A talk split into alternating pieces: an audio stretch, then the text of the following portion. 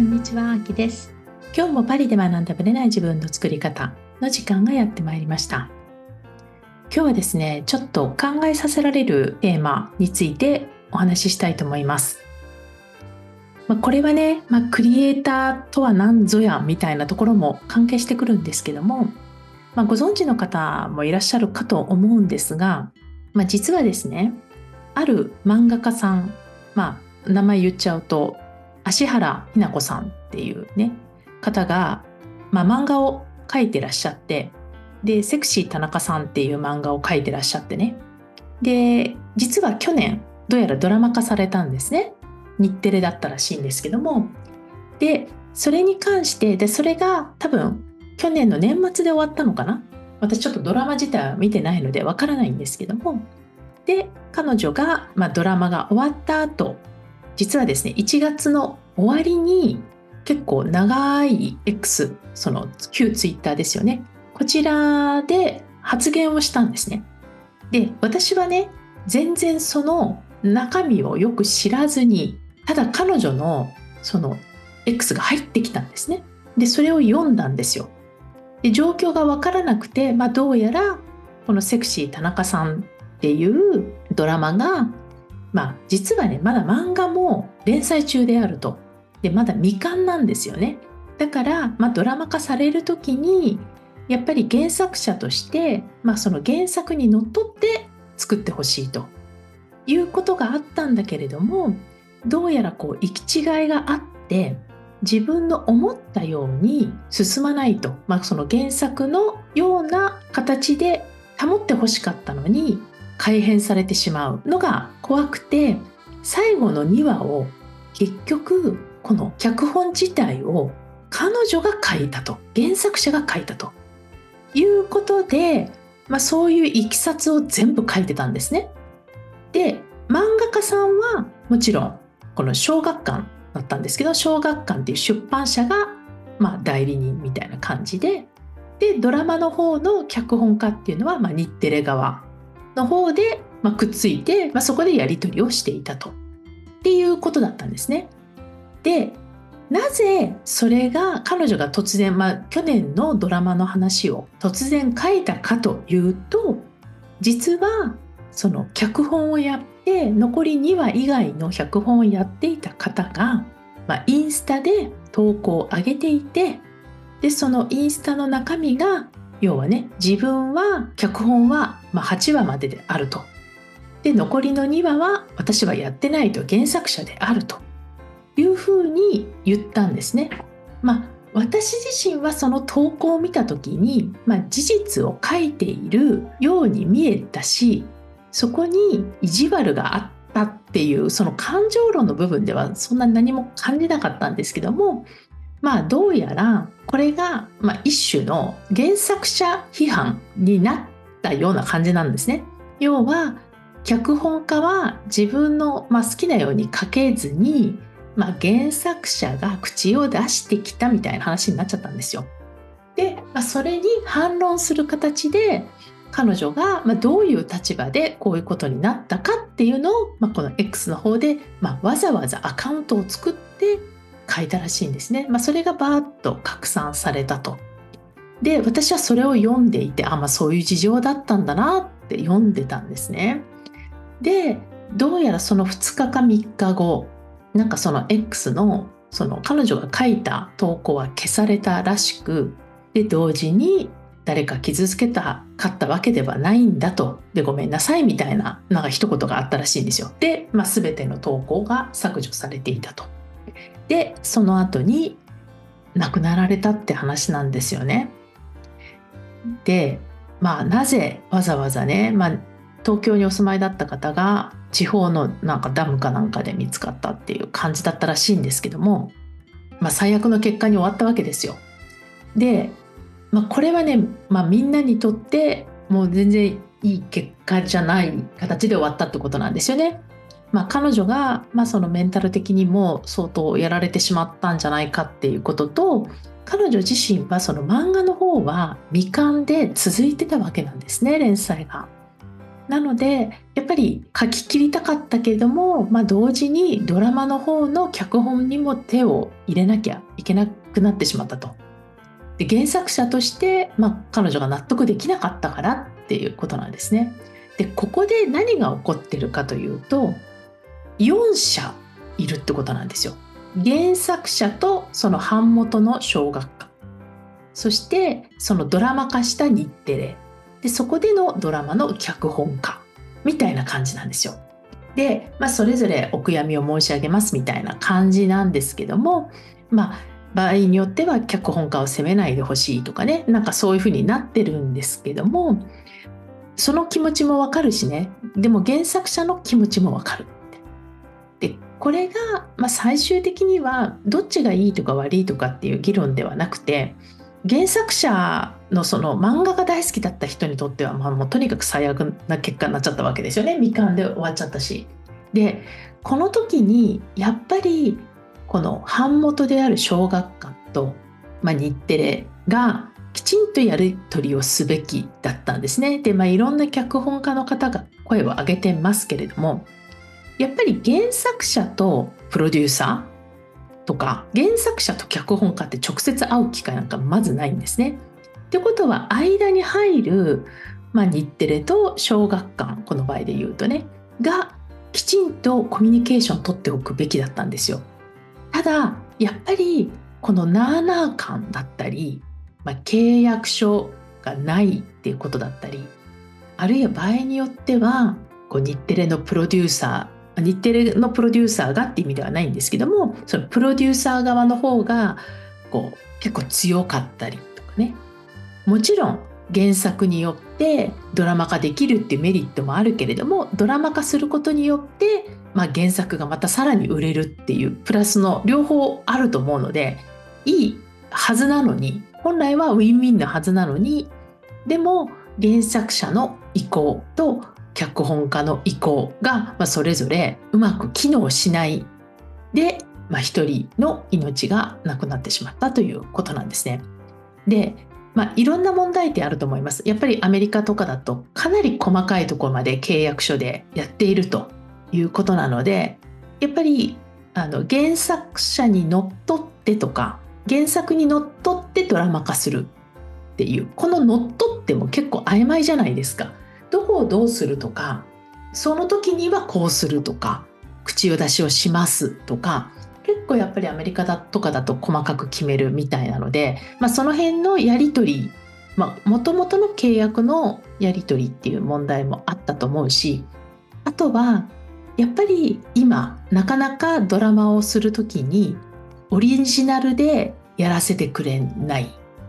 っていうこの脚本家側のねフラストレーションもあるみたいなんですよね。まあオリジナルで勝負できればいいけれどもやっぱりドラマとしてもすでに原作があるあるいは売れているそういったものを作った方が、まあ、ヒットする可能性高いじゃないですか。っていうことでどうしてもオリジナルよりは、まあ、あるいはオリジナルでできるほどの脚本家先生だったらいいのかもしれないですけどもなかなかそういう形でいけないそういったいろんな問題があるんですよね。でやっぱりコンテンツを作っている人っていうのは強いんですね。まあ、特に小説家とかね漫画家とかね、まあ、そういう0から1に生み出す人たちっていうのは、まあ、圧倒的なリスペクトを持ってね見てもらえるはずなんですね。やっぱ01ってなかなかできませんからね。確かにね。でもどうしても今例えばネットとかで無料で手に入るものも多いし結構普通に手に入る情報も多いのでコンテンツが01のものなのかもうすでに一般的になっているものなのか分かんなくなってるっていうのもあると思うんですよね。結構ね今は私ももう全然細かく見てないんですけどブログの記事とか普通にコピペされてたりとかするケース結構ありました。まあ、こういうものを、ま、法的手段に訴える人とかもいると思うんですけど、まあ、その時は私は構いたくないと思って構わなかったタイプなんですけどでもやっぱり自分の作品、まあ、私の場合ブログぐらいですかね大したレベルじゃないんですけどやっぱ作品として残したものがそういう形でパクられたりとかするとやっぱり法的手段に訴えるっていう人も多いと思うんですね。ででもその辺のこれくらい大丈夫でしょみたいなものが結構ね曖昧になってきてる時代なんだなっていうのも感じましただからこれくらいの改変原作からちょっと変わっちゃっても面白くなるんだったらいいでしょみたいなノリが、まあ、原作者の側からするといやちょっとありえませんってなるわけですよ。でこの辺をそれぞれの立場は分かってるわけだからやっぱり間に入る人たちがそれぞれの代表としてきちんとコミュニケーションしないといけないなとは思います。で、まあ、日テレは、まあ、一般的なお悔やみの言葉とあと、まあ、私たちはこうね言われた通りの求められたことをやってきましたみたいな表明はしてるんですけど言い方変ですけど日テレも通り一辺倒ですね詳しい事情を言わないしちょっと笑っちゃうんですけど日テレ以外は報じてるけど日テレはさらっと事実だけ言ってるだけなんですね。とかあと小学館も何も言わないんですよね。だからこの辺もやっぱり隠したりなかったことにするっていうのはねもうこの時代としては無理な時代に入ってきてると思います。もうあからさまになっていく時代なのでこう隠しても隠しきれないよく X とか、まあ、インスタもそうなのかもしれないんですけど X でよく言われてるのは消しても消しても湧いて出てくる説っていうのがあって必ずあ言っちゃったと思って、まあ、その投稿を削除しても必ずスクショ撮ってるんですよ誰かが。だから拡散された時にはもうすでに遅くって気づいたら、まあ、とっくに隠そうとすればするほどそのスクショがどんどんどんどん拡散されていくとそういう、まあ、結果にもなってますのでやっぱり私たちはねこれについて考えていく必要があるかなと思いました。まあ、これは一私もコンテンツを作ってる人間の一人でもあるのでちっちゃなことではあるんですけど改めて考えさせられました。それでは本編スタートです。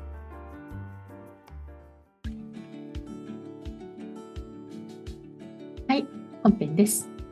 今日はですね、行動する時の大切な考え方についてお話ししたいと思います。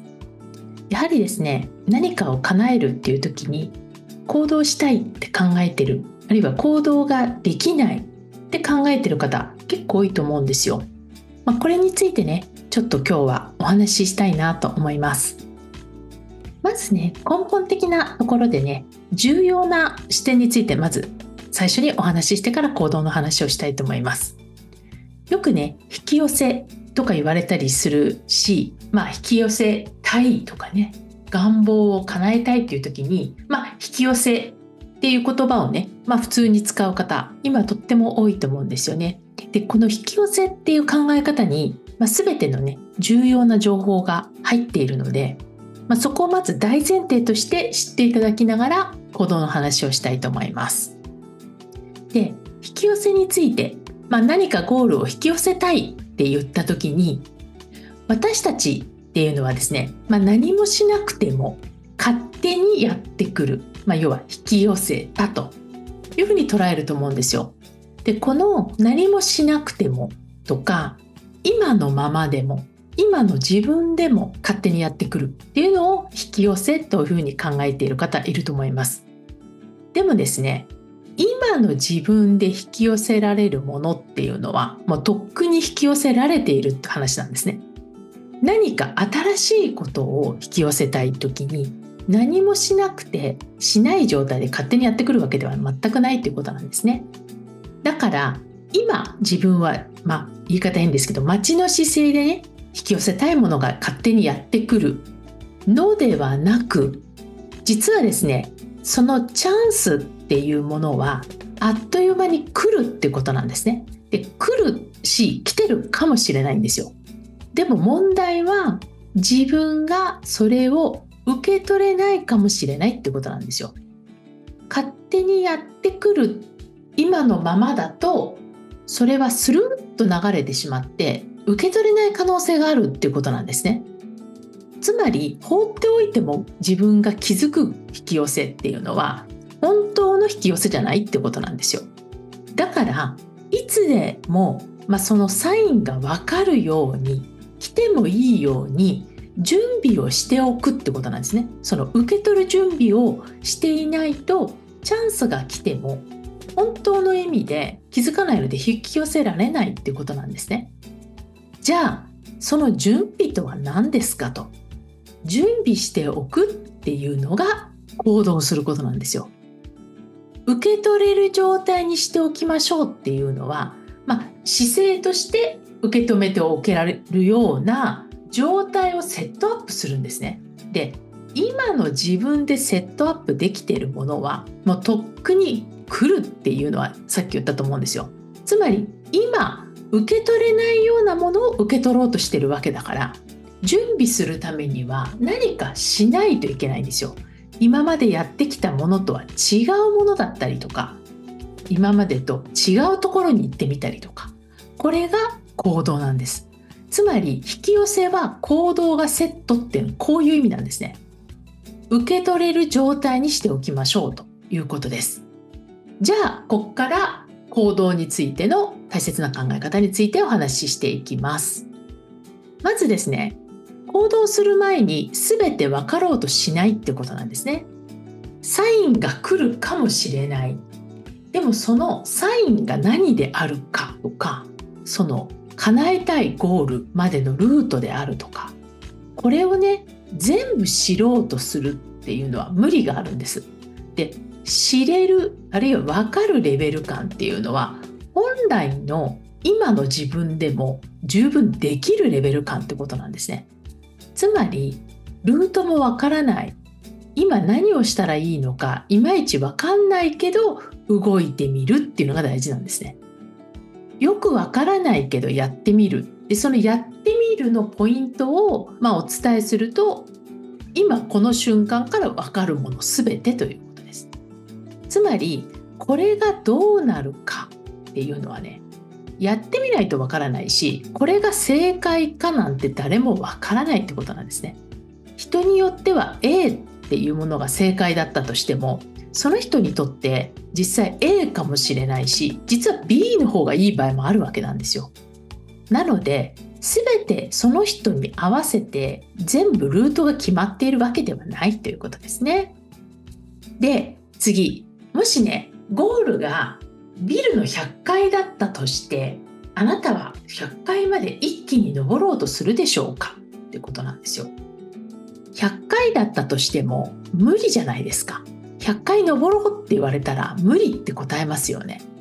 それは自分の体力とかそういうエネルギー的なものそういうものを考えたり、まあ、時間も考えたりすると100回なんて無理って思っちゃうじゃないですか。でついつい完璧にやりたい人は気に行こうとするんですよ。ビル100階までどうやったらいいですか？で、ビル100階行くために何やったらいいですか？で、これがこの1の行動する前に全て分かろうとするっていうのとすごい近くなっていくんですよね。一気にやろうとする。そして、そのゴールはもうやり方が全部分かってないと嫌だっていう発想になっちゃうと結局行動できなくなっちゃうんですよ。だっていきなり100回だったら無理っていう思っちゃうんでね。で3つ目は人って行動できない人はいないと思ってるんですね。赤ちゃんのことを思い浮かべていただければわかると思うんですけど赤ちゃんは行動できないって思ったりして歩こうとしないじゃないですか。もう当たり前のように動く歩く立ち上がる、まあ、そういったプロセスを踏んで一個一個丁寧にできなかったものをできるようにしていきますよね。なので動けない人っていないんですよ。じゃあ何が人を動けなくしているかというと行動できないメカニズムを自分で作ってるんですね。つまりいけなかったことに対する恐怖、まあ、失敗の恐怖とかあるいは不安とかこういったものを脳内でイマジネーションでバンバン作っていくわけですよ。でその、まあ、パターンとして多いのは過去にうまくいかなかった事例とかね、まあ、それを持ち出して自信がないとかねそういうふうに自分の脳内で行動できないメカニズムをほぼ自分で作ってます。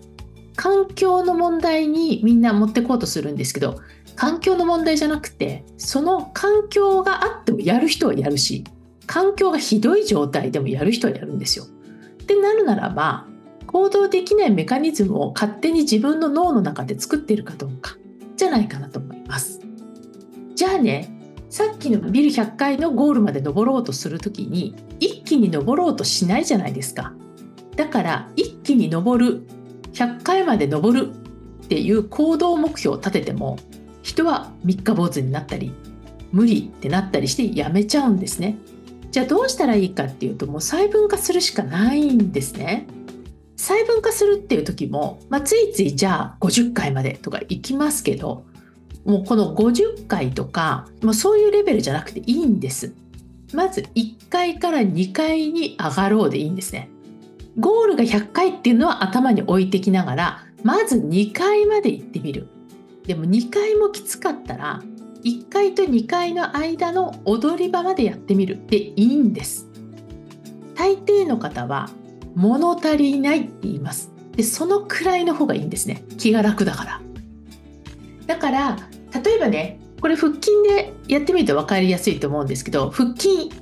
まあ人によってね100回っていうと、まあ、ちょっときついなと思うかもしれないじゃないですか。じゃあまず10回やってみようってなるわけですね。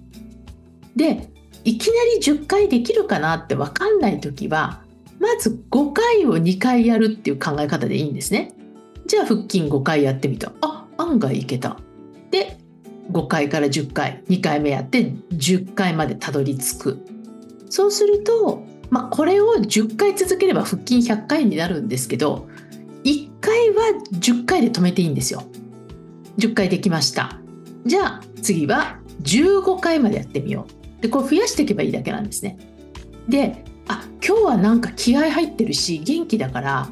もう30回まで行けそうだから30回まで行っちゃおうかなって言って行きたかったら行ってもいいですよ。でも大抵の方はこれで燃え尽き症候群になっていくんですよ。3日ぐらい経つと。だったらちょっと物足りないくらいのところでやめてもいいんです。10回ああんただったわ。っていうところでストップしてもいいんですね。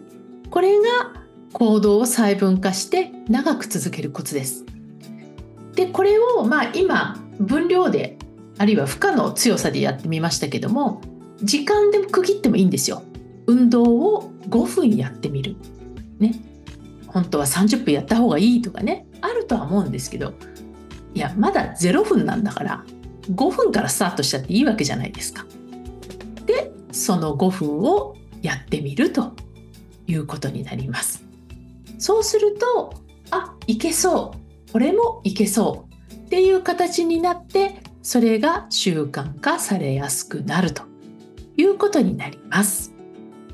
ということでね、ぜひこの、まあ、引きそ引き寄せとセットで行動できないっていう方は、ぜひご自身の何がポイントになってるのかチェックしていただけたらと思います。それではまた次回お会いしましょう。ありがとうございました。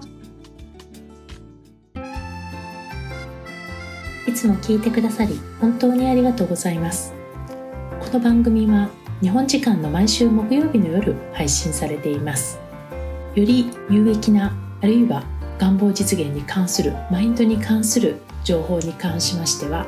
LINE やメールマガジン、まあ、その他の SNS で発信しています